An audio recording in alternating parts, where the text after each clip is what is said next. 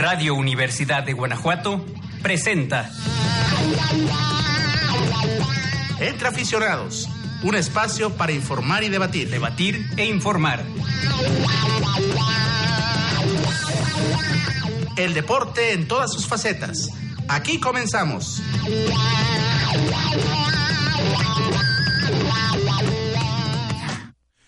Como es costumbre, en los días martes, los saludamos con mucho gusto desde la cabina de Radio Universidad de Guanajuato. Amigos, eh, Enrique Arriola al micrófono. También en controles técnicos saludamos a Pepe Palacios para eh, un programa más de Entre Aficionados, el deporte en todas sus facetas. Después de un fin de semana que, bueno, a nivel eh, local ya nos dejó los finalistas del torneo Clausura 2017. Chivas y Tigres están listos para disputar el título.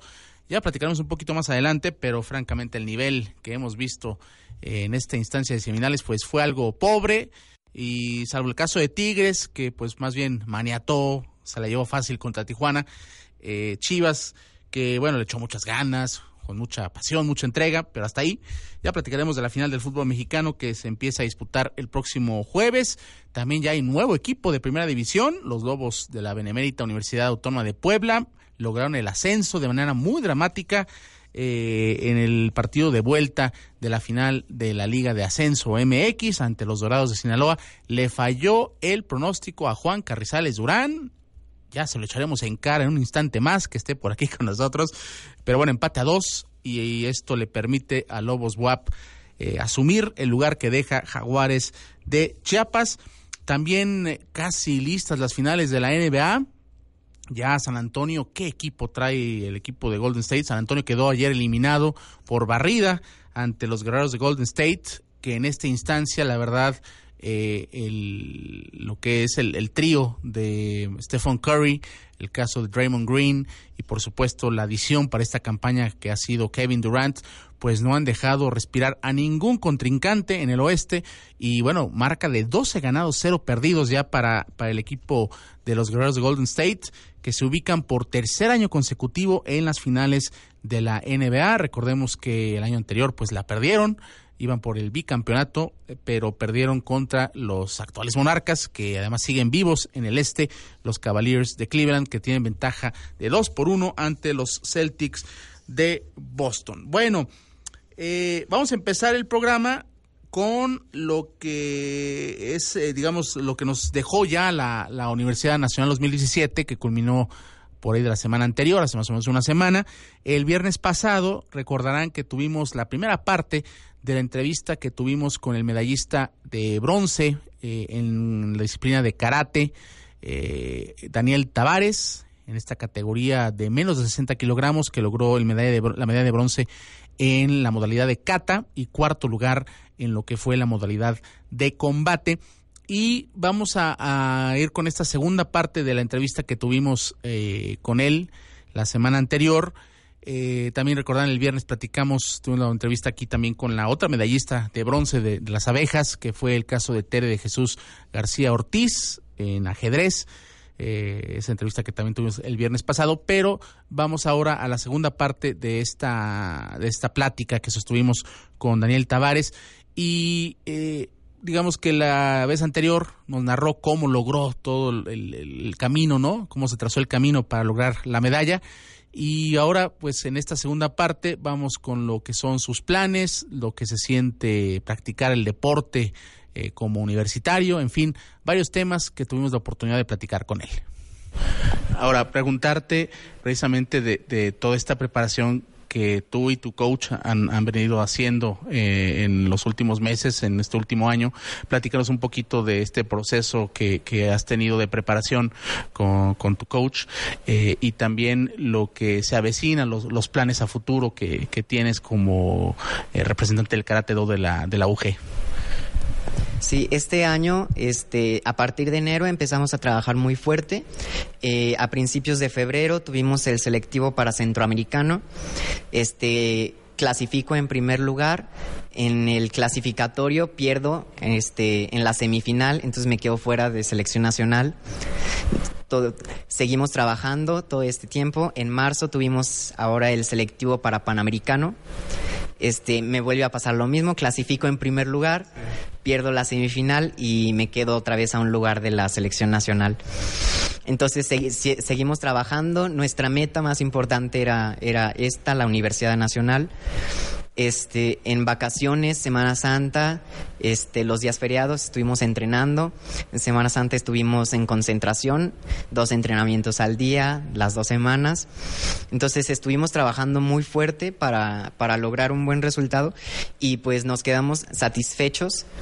Tal vez se pudo haber hecho más por cuestiones ahí del jueceo y, otras cosas que eran ajenas a nosotros, pero nos quedamos muy satisfechos con el resultado que, que logramos con, contra este tipo de gente, ¿no? Para concluir, Daniel, que nos pudieras dar un mensaje para todos tus compañeros que te están viendo en torno a lo que significa eh, realizar esta, esta disciplina de, karate tan complicada que, es evidentemente a nivel individual todo lo que lo que significa, pero al mismo tiempo los las satisfacciones que, que te deja. ¿Qué le dirías a, tus compañeros que te están viendo o a alguien que también quisiera ingresar a la disciplina del karate? Este, pues es algo difícil porque tienes que perder muchas cosas, tienes que sacrificar varias cosas para lograr tu objetivo, tienes que estar muy enfocado en lo que en realidad quieres. Este, representar a una universidad pues no es cualquier cosa. Este, y para mí al, menos es un orgullo. Este, eh, otros años este, nos decían, bueno, ahí, ahí van las abejas. Este año no, este año fue así como oh, mira, ahí van las abejas. y es muy emocionante. Eh, estás tú solo, pero también sientes el apoyo de tu equipo. Es decir, eh, estás tú peleando en el área, estás haciendo tu cata en el área, estás tú solo, nadie se va a meter a pelear por ti, pero sientes el apoyo de, la gente que está atrás de ti y de la gente que, estuvo apoyándote durante todo el proceso que, has llevado. Este, como decía, representar a la universidad en mi caso es un orgullo. Y pues el próximo año hay Mundial Universitario en Karate y pues vamos por el Mundial el próximo año. De un, una pregunta extra que te quiero hacer que se me vino ahorita escuchándote. Tú eres estudiante de ingeniería física en el Campus León, una profesión pues bastante, bastante complicada en términos de, estudios, además una calidad tremenda como estudiante. ¿Cómo le haces para combinar eh, tu talento, y ahí están los resultados, con eh, el estudio? ¿Cómo, ¿Cómo lo combinas? Pues es un tanto difícil, pues la carrera en sí es, es bastante difícil, pero pues tienes que buscar como tiempo para todo, ¿no? Hay tiempo para, para divertirte, tiempo para estudiar, tiempo para entrenar, en mi caso. Este, hay varios compañeros que, que se quejan de la carrera, que es muy difícil, que no sé qué.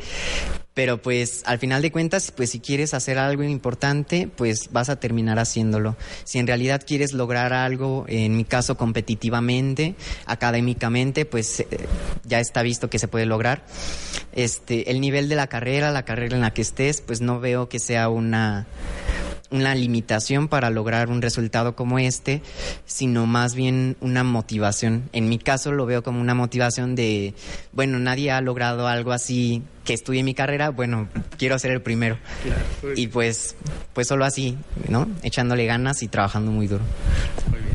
Oh, pues eh, muchas gracias Daniel por habernos acompañado. Te deseamos el mejor de los éxitos y evidentemente estaremos muy al pendiente de, todas tus actuaciones. Mucha suerte en el estudio, en este deporte y que venga mucho más. Daniel Tavares Rentería, eh, medallista de bronce de la Universidad Nacional 2017 para la Universidad de Guanajuato en la modalidad de karate eh, en kata.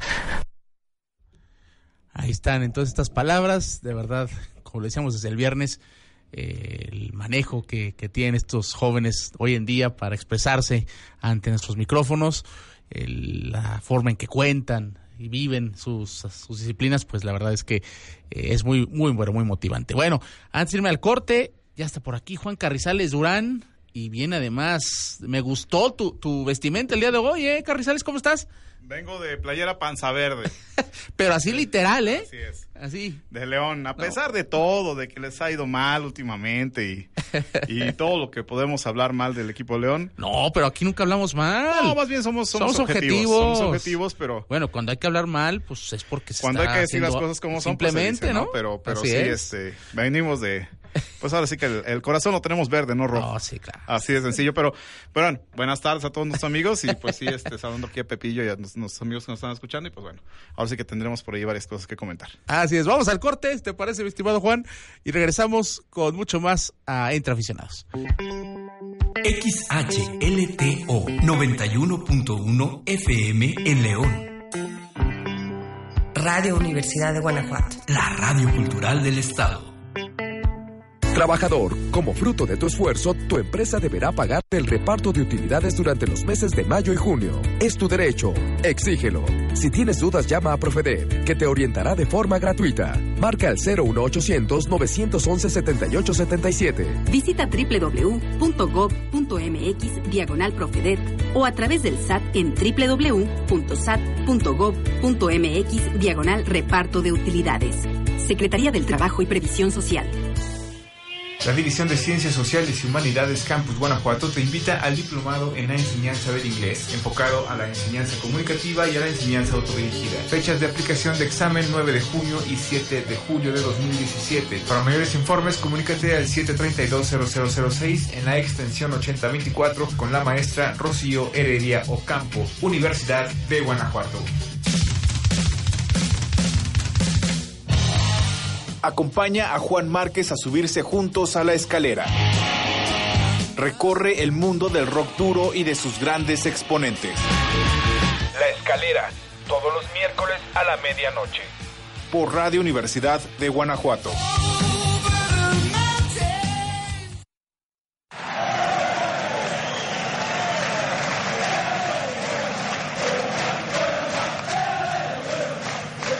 Entre Aficionados, pasión por la gloria deportiva.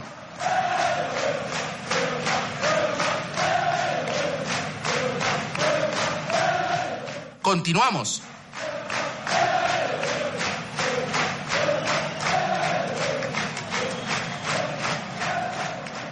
Desde 9 horas con 32 minutos. Muchas gracias por eh, estar con nosotros. Les recordamos las frecuencias a través de las cuales nos pueden escuchar aquí en Radio Universidad de Guanajuato, en todo el estado, eh, en la ciudad capital de nuestra entidad, a través del 100.7 de FM y 970 de amplitud modulada. En la ciudad de León a través del 91.1 de FM y en San Miguel de Allende a través del 91.3 también de frecuencia modulada. Bueno, para cerrar el tema del deporte, UG, mi estimado Juanito, vamos Sí. ahora a tener eh, la entrevista que pudimos eh, tener con eh, Mónica Miguel Muñoz Olmedo.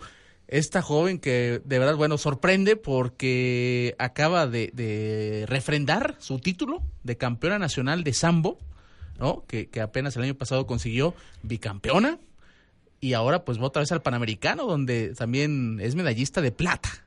No, bueno, la verdad es que sí, sí hay talento y, y creo que hay que explotar. O sea, tiene que. eh, eh, esto es el inicio para ella. Yo creo que hay un gran futuro para, para esta deportista. Así es. Y en ese sentido, bueno, vamos a, a- a esta entrevista que hizo nuestro compañero Abraham Ramírez.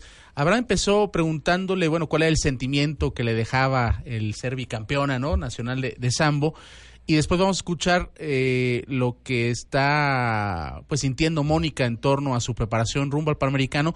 Y por cierto, también Abraham eh, cierra muy bien la entrevista con el tema de lo que hizo esta joven en la universidad, porque bueno, además del sambo, que es lo que domina, pero tú sabes, Juan y amigos, que peleó en judo y en lucha, y en el caso de la lucha quedó en cuarto lugar. O sea, por poco se lleva una, una medalla. Así que todo esto abarca la, la entrevista que, que tuvo nuestro compañero Abraham Ramírez con Mónica. Eh, y como decíamos, lo primero que, que le preguntamos fue eh, cómo se sentía eh, después del bicampeonato nacional y así inició su contestación.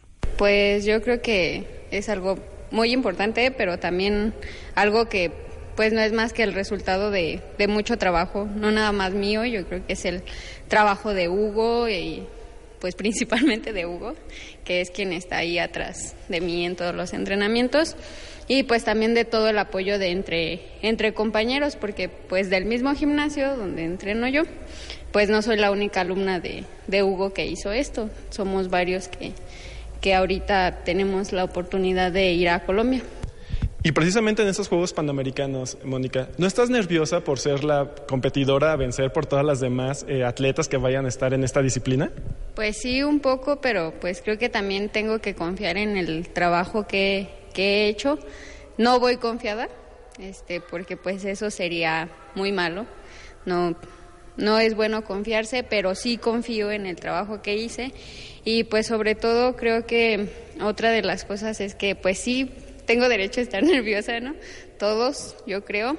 Y pues yo creo que el día que no esté nerviosa mejor lo dejaría de ser porque entonces voy a dejar de pelear por, por mejorar el resultado, pero pues vamos a intentar que, que salga el mismo resultado.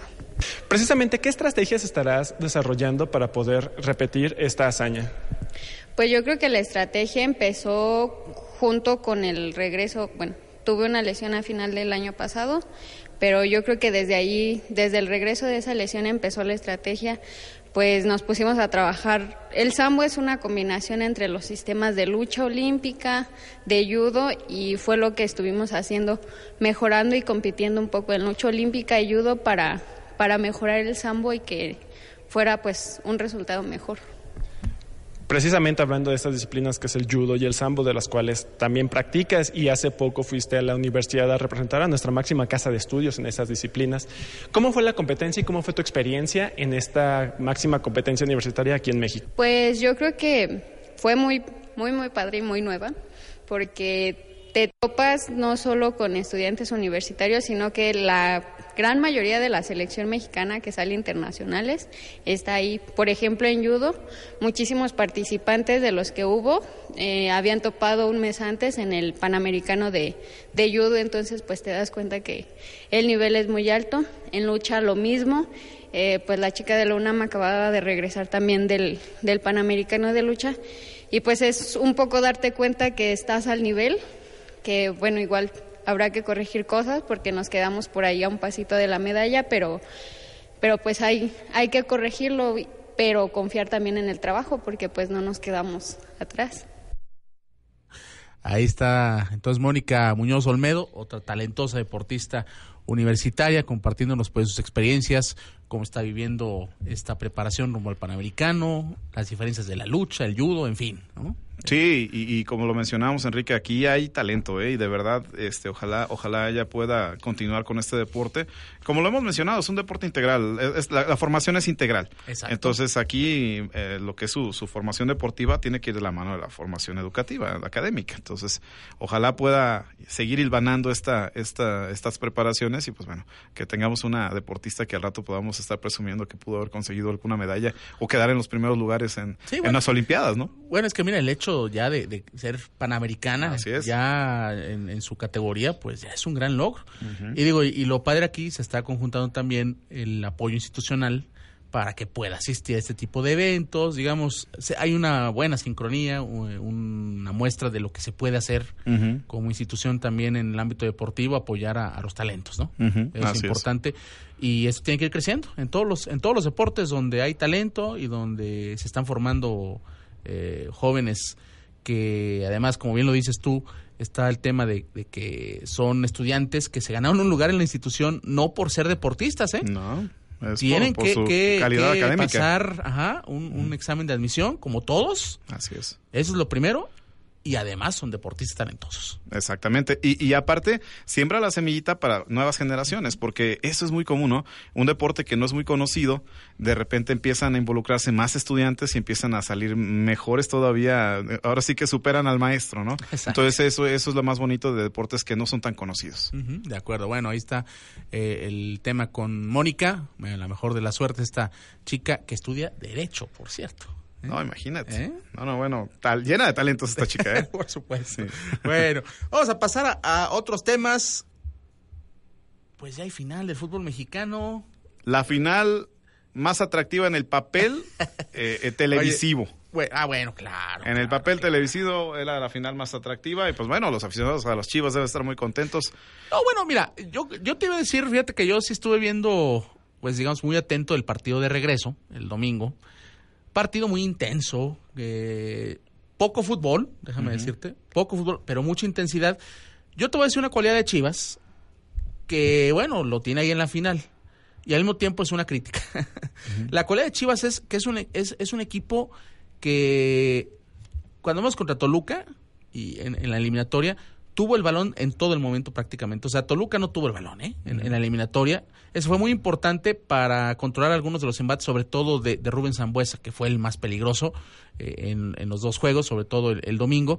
Pero de verdad era increíble ver a un equipo de Chivas que maniató al Toluca. Es decir, Toluca intentaba latigazos largos, balonazos para tratar de, de, de por velocidad uh -huh. generar llegada y nunca se lo permitió Guadalajara, o prácticamente nunca se lo permitió, porque recuperaba el balón.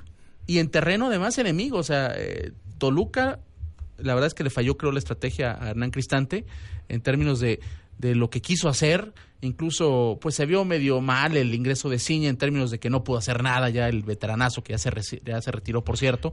Eh, yo y, creo que es... Y ahí está, ¿no? O sea, pero aún así te dejaba la sensación de que en un momento dado Toluca podría o podía meter el gol que lo, que lo llevaba a la final.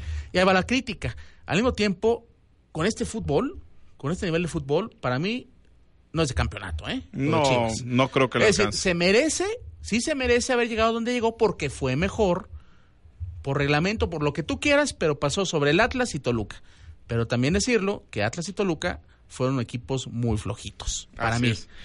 Y, y, y, sobre todo aquí, aquí lo, lo, lo importante es, eh, yo siento que el equipo de las Chivas sí es un equipo ordenado. Almeida ha sí, sí, tenido sí. la capacidad de, de poder Toca acomodar, bien el balón, juega toca bien, bien. pero creo que le falta algo. Ese Mucho ingrediente, punch, no tiene ajá, punch. exactamente, no tiene el punch.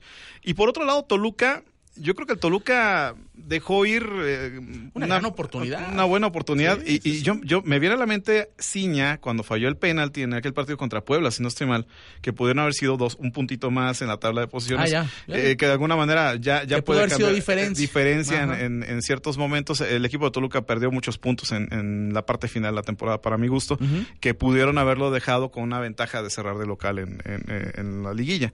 Pero bueno, ya al final de cuentas no lo lograron. Y ahora viene una final entre Chivas y Tigres, y Tigres en que, donde uh -huh. el papel indica o las situaciones indican eh, que, que, el equipo de Tigres pues, pues es el favorito. Pues debe de serlo, debe de serlo.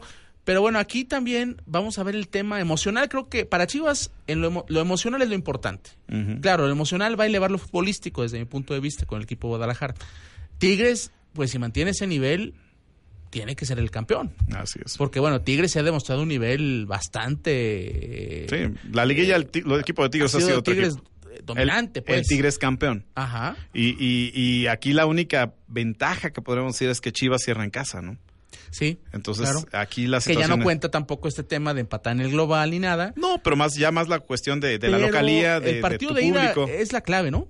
Para mí. Probablemente. Si, si Chivas. Porque Tigres ha estado sacando ventajas como local. Así es. Y con eso tiene, ¿eh? con eso ha tenido. Si Chivas logra un resultado, digamos, una derrota por un, por un gol, un gol uh -huh. o tal vez un empate, Chivas tiene posibilidades de ser campeón. Si no, yo lo veo muy complicado.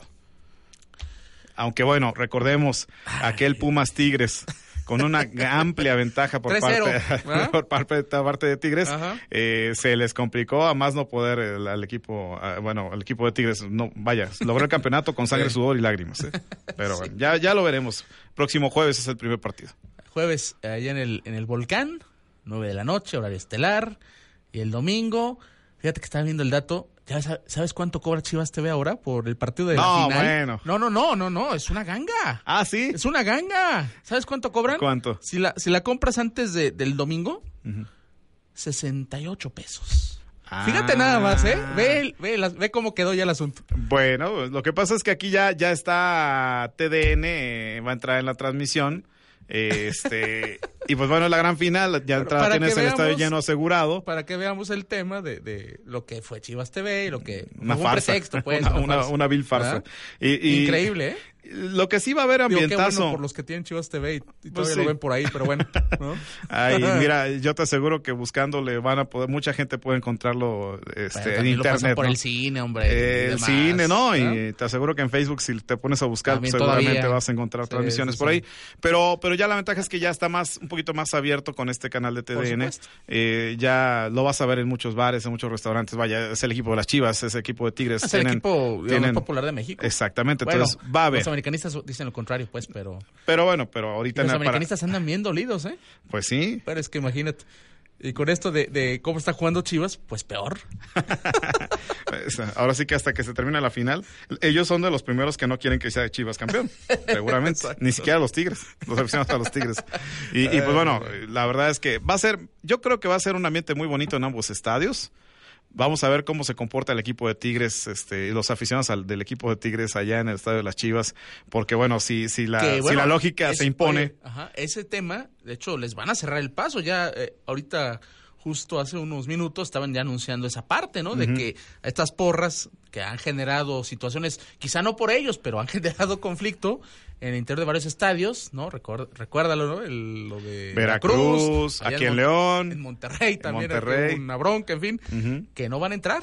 Así que, bueno, ahí está. ya de entrada eso tema, ya, es, ¿no? ya es una, es una, pues una posibilidad de evitar eh, la cuestión de algún conflicto. Que Que está bien, aficionados ¿eh? a Tigres va a haber, eh, te lo aseguro. Tiene que, por o sea, supuesto. tal vez la barra o la, la- esta, este grupo de aficionados no va a estar, pero, pero aficionados de Tigres sí va a haber. Yo creo que no. Siempre hay, Y, siempre y hay. sí, exactamente. Entonces, aquí la situación es, bueno, esperemos que se comporten, porque si la lógica se impone, los que van a estar festejando en el Omni Live van a ser los aficionados a los Tigres. Pero creo que aquí hay cierta tendencia hacia la autora de Nuevo León.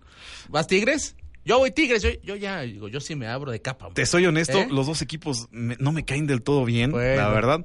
Pero creo que me. Pero no es de que te caigan pero- No, bien, no, no, aquí. no, obviamente sí, aquí no, aquí no es de corazonada, pero yo creo que. el- A veces sí, pues, pero- Sí, pero está pero, bien, pero los. Tigres, creo que los Tigres tienen el equipo y Guiñac ha despertado, ha hecho muy buenos partidos y creo que van a. Tienen la posibilidad, para mi gusto, de, de lograr el campeonato. El que ha estado quedado, por ejemplo, es Ismael Sosa, ¿no? Que eh, la verdad le costó mucho viniendo de, de Pumas. Se mantiene como titular, pero no lo ha hecho muy bien. Aquí no está jugando muy bien. Eh, Dueñas. Así es. Estás, digo, en un nivel impresionante. A mí, de este- yo no era muy, muy, muy aficionado al juego de Edgar Dueñas, pero ha, ha enseñado un nivel, pues, de, de un mediocampista central que, que tiene fuelle, que va y viene, que tiene gol. Sí. Está en su mejor momento, ¿eh? Que de Y hecho qué fue- bueno para la selección. Que cuando lo jaló, fue cuando lo jaló por primera vez el Tuca Ferretti, si no estoy Sí, mal, ¿no? Que en aquella ocasión, y bueno, él, él ya le veía seguramente algún, alguna posibilidad.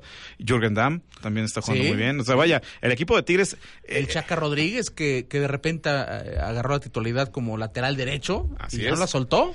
y, a- a- a- afortunadamente para el equipo de Tigres, llegó el mejor momento. eh, eh, ahora sí que les llegó el mejor momento en la mejor en la mejor época, ¿no? En la liguilla, porque de verdad nadie daba un comino por ellos en la por ahí de la jornada 12, 13, ¿eh? Sí, sí, sí. Era era increíble, pero pero bueno, esa es la esa es la bendición de la liguilla del fútbol mexicano. Puedes tener una liguilla. pésima temporada de la jornada 1 a la ¿A 9, 12 o a la 10, sí. a la sí. 9 10 y de repente agarras una buena racha y estás en la gran final. Y adiós. Bueno. Bueno, vamos a, a continuar con el tema del fútbol, pero primero, primero vamos a la cápsula de, de Hugo Gamba, cambiamos un poquito de tema, ¿te parece, Juan?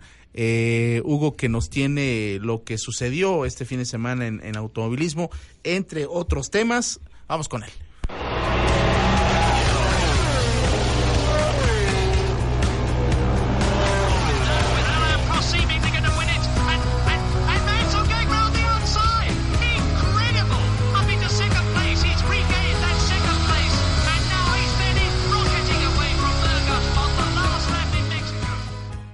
Buenas noches amigos y compañeros de Entre Aficionados. Soy Hugo Gamba y como en cada ocasión, en este espacio traeremos brevemente algunas noticias y novedades de los campeonatos mundiales más importantes del deporte motor. Y pues para iniciar, compartir que el domingo pasado vivimos una emocionante carrera en el Mundial de Motociclismo de Velocidad MotoGP, en la que el español de Yamaha Maverick Viñales se llevó la victoria, seguido en el segundo puesto por el francés Johan Sarko que corría en casa en el circuito francés de Le Mans e hizo una extraordinaria carrera para concluir en la segunda plaza. El podio lo cerró en el tercer escalón del mismo el pequeñín español de Honda, Dani Pedrosa. Vale la pena señalar, amigos, que este tercer lugar le cayó un poco de manera fortuita, debido a una inesperada caída del veterano Valentino Rossi justo en la última vuelta de carrera cuando peleaba férreamente por la victoria con su compañero Viñales. El campeón vigente Marc Márquez y uno de los máximos exponentes al título de este 2017 cayó también, aunque el número 93 lo hizo cuando aún faltaba un buen trecho de carrera. Tras la cita en Francia en el histórico Le Mans, el campeonato queda a falta todavía de 13 carreras de la siguiente manera en sus tres primeras posiciones. En el primer lugar general se encuentra, tras su victoria en Francia, Maverick Viñales con 85 puntos. El segundo lugar es de momento para Dani Pedrosa con 68 unidades y el tercer lugar general corresponde a Valentino Rossi, quien llegaba de líder y ahora debe conformarse con 62 puntitos. Si les parece bien, compañeros, vamos a dar un salto a las cuatro ruedas para comentar que también durante el fin de semana pasado se llevaron a cabo las clasificaciones para la edición 101 de las 500 millas de Indianápolis, en las que participa como principal novedad y atractivo el doble campeón mundial de la Fórmula 1 y piloto en activo con la desastrosa escudería McLaren Honda, el español Fernando Alonso, uno de los pilotos más talentosos de las últimas últimas décadas. Pues la clasificación, siempre interesante y emocionante por las velocidades de infarto a las que circulan estos autos en el famoso Brickyard, fue liderada por Scott Dixon, quien ha machacado el cronómetro y se ha anotado la pole position. El neozelandés del equipo Ganassi no ha dado respiro a sus rivales y ha ido con el cuchillo entre los dientes desde el primer giro. Ed Carpenter partirá segundo y Alex Rossi, ganador el año pasado, saldrá de tercero.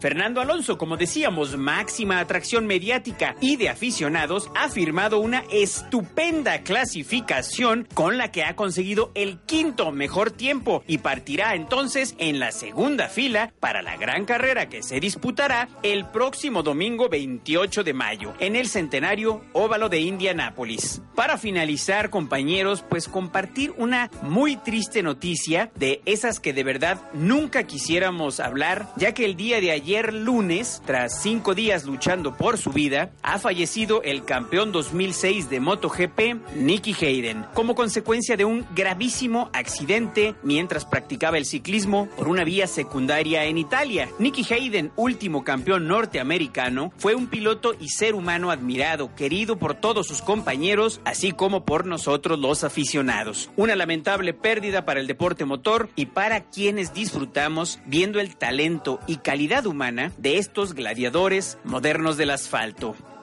Pues así concluimos esta participación, compañeros. En la semana estaremos informando con mayor detalle todo sobre la previa de las 500 millas de Indianápolis, así como del histórico Gran Premio de Mónaco de la Fórmula 1, a disputarse también el domingo 28 de mayo. Cuídense mucho, manejen con todas las precauciones. Hasta muy pronto. Muchas gracias a nuestro buen amigo Hugo Gamba con todo, con todas las noticias en el mundo del automovilismo y del MotoGP. Bueno, vamos a, a continuar, Carrizales, con más fútbol y honor a que honor merece, Lobos WAP, nuevo Sí. integrante. Decía yo al principio, te falló el pronóstico. Fíjate que Pero estuvo dramático, la estuvo verdad. ¿eh? dramático el 2-0, juego, iba sí. arriba Dorados. La verdad es que fue una, esta sí fue una final emocionante. ¿eh? Sí, Esta sí exacto, fue una final exacto. espectacular. Aquí sí se peleaba mucho, se, se lloró al perder. Vaya, los que perdieron No, lloraron, bueno. sufrieron. Me recordó los tiempos que, que No, vimos eh, con aficionados de León, ¿no? ¿De verdad? ¿No que te sí? sentiste Sí, identificado? Yo sí, me sí. sentí identificado, ¿eh? Cuando, claro. cuando empecé a ver imágenes Digo, de los de los aficionados Ajá, llorando, ajá. tristes. Me dio mucho gusto por. Lobos WAP, pero la verdad me identifiqué yo también con la afición. Sí, la verdad es que sí, sí. Yo, yo, yo cuando veía la afición de Dorados y a varios jugadores, sí en lo personal decía, híjole, mano, yo sé lo que está sintiendo en este momento, de verdad que sí. pero, Ah, bueno. pero bueno, Lobos WAP hicieron su trabajo, su chamba muy bien, Una reaccionaron. base de mexicanos reaccionaron. bien, bien Sí. entrona, bien luchona, bien dirigida por, por Rafa Puente del Río. Así es. Que lo hizo estupendo, digo, apenas entró en octubre como técnico, se dio la oportunidad. El primer torneo, bueno, finalizó el, el torneo de apertura de 2016, le fue muy mal. La verdad es que yo, eh, que, que él y, y, por ejemplo, te fijas a veces en los en ex comentaristas que regresan al mundo de- del fútbol como entrenadores, ese fue el caso de, de él, que bueno, él no había sido entrenador como tal, ¿no? Pero ha sido directivo en Chivas. Y también el caso de, de, de Sánchez Solano, del Chelis. No. Brailovsky, eh, si no estoy mal. Sí, pero- Brailovsky también le fue, bien, fue muy mal. Pero ahorita en estos últimos, por ejemplo, eh, ¿te acuerdas? Eh, José Luis Sánchez Sola, el Chelis. Sí.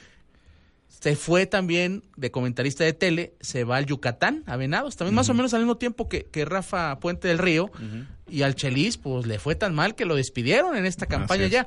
Y en esta, en este torneo, tampoco empieza muy bien el equipo, pero poco a poco agarra el nivel y lo ubica en el en lo que fue la quinta posición. Fue muy reñido, de hecho, el- la tabla de posiciones en la Liga de Ascenso, y de ahí hasta el ascenso.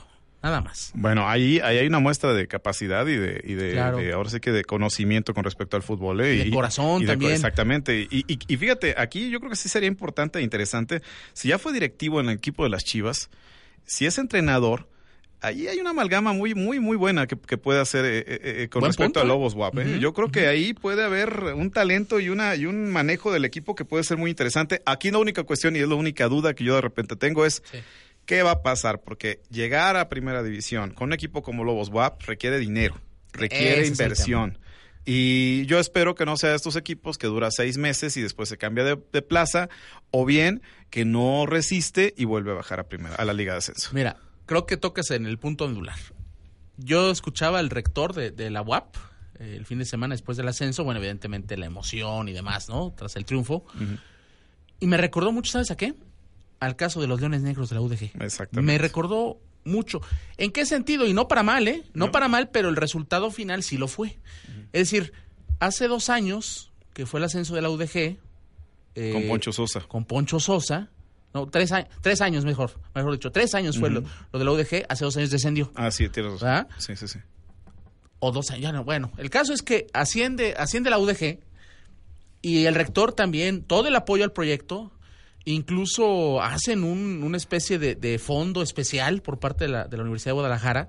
Recuerdo yo la declaración que, que hizo el, rector de la UDG, 120 millones de pesos, algo así, ¿no? De- declaró, pero no le alcanzó, o sea, como que no supieron encontrar la forma, la fórmula precisa para, para que el equipo se mantuviera. Y estuvo cerca, ¿eh? Digamos que estuvo cerca de mantenerse, aunque le costó mucho, sobre todo en la parte goleadora. Veo yo similitudes con Lobos WAP.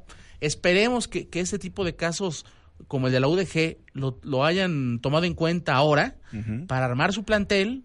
El famoso draft este, bueno, que no es draft, el Es tianguis un- de piernas. No pues. deberían de llamarle draft, es una gran ofensa viene el a los 5 de junio, o sea, ya en dos semanas más o menos viene, viene este mercado de transferencias del fútbol mexicano.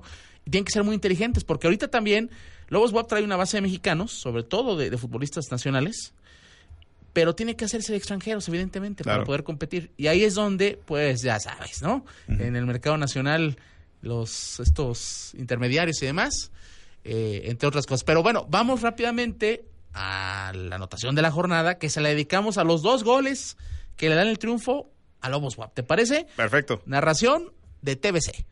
Atención con Jiménez dentro del área. Jiménez, Jiménez, Jiménez. ¡Gol!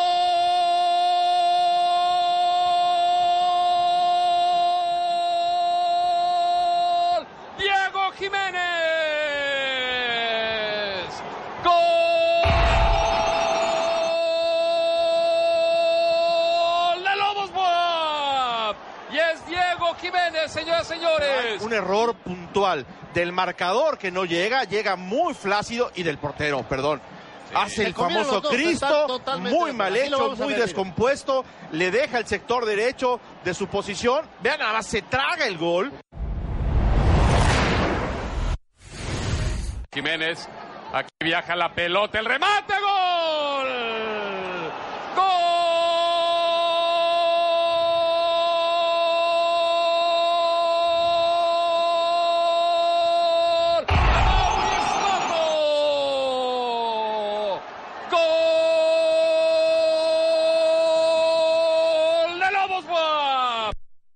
Ver, ahí está, esto, está riéndose Carrizales con el uso de algunos términos medio raros en el fútbol, soccer, de parte de los compañeros comentaristas de TVC. Hay que reconocer, es una, son narraciones muy originales. Ah, bueno, está bien.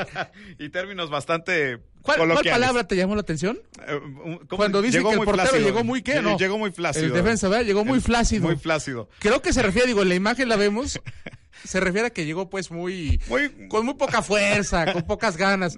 Flácido, como que no va, pero bueno, en fin. Es un, un término muy extraño. Pero muy bueno. extraño, pero bueno. A ver, rapidito. Bueno, México, aquí, nada ah, más, ¿qué? ¿Qué pasó? punto final. Yo quiero, quiero pensar que con esta, esta, esta amalgama que mencionamos de que haya sido directivo, este, Rafa Puente. Rafa Puente y, y entrenador, ahí puede ser la, la clave en cuanto a seleccionar jugadores que no necesariamente tienen que ser caros. ¿eh? No de necesariamente, acuerdo. ahí, ahí esa es la clave. Entonces, ojalá Lobos Bob tenga eso y vas a ver que podremos ser un buen equipo y, y que, y que no nada más llegue para volver a regresar. Esperemos que así sea. Bueno, rápido, México, prácticamente en la segunda ronda del, del Mundial Sub-20 de fútbol allá en Corea del Sur, 0-0 hoy el día del, con Alemania y ganó de panzazo, pero le ganó a Vanuatu, 3-2 el pasado sábado en la madrugada. Ya nada más le falta a Venezuela, que anda, que no cree nadie. Que lleva seis puntos. Seis puntos y goleó hoy 7-0 a, a los de Vanuatu. Ahí salta el, el nivel. Entonces ya veremos eh, a los dirigidos por el Chima Ruiz, ¿te acuerdas de este jugador? no? Disculparás De- mi ignorancia, ¿dónde queda Vanduatu? Vanuatu es de Oceanía, Oceanía, perdón, eh, ¿Eh? yo por eso pregunto, eh, me, considero un ignorante en ese Ay, aspecto. Discúlpenme, pero sí, de verdad, sí, ¿desde dónde queda? Vanuatu está en Oceanía. Eh, He aprendido un dato el día de hoy, un dato más. ¿Y qué? ¿Final de NBA? Oye, sí, qué pena, barrieron a los Spurs, No, pero ya es un equipo que se estaba haciendo viejo y lo llegamos a comentar.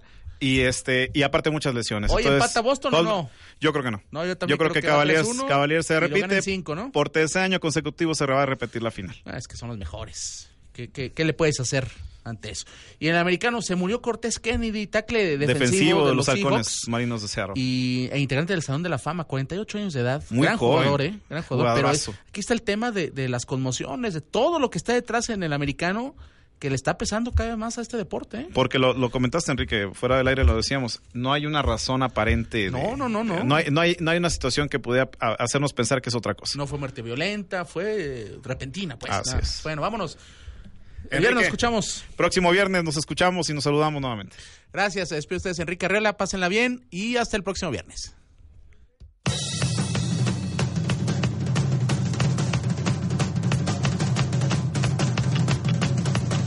Radio Universidad de Guanajuato presentó Entre aficionados, un espacio para informar y debatir. Debatir e informar. El deporte en todas sus facetas. Te esperamos en la próxima emisión.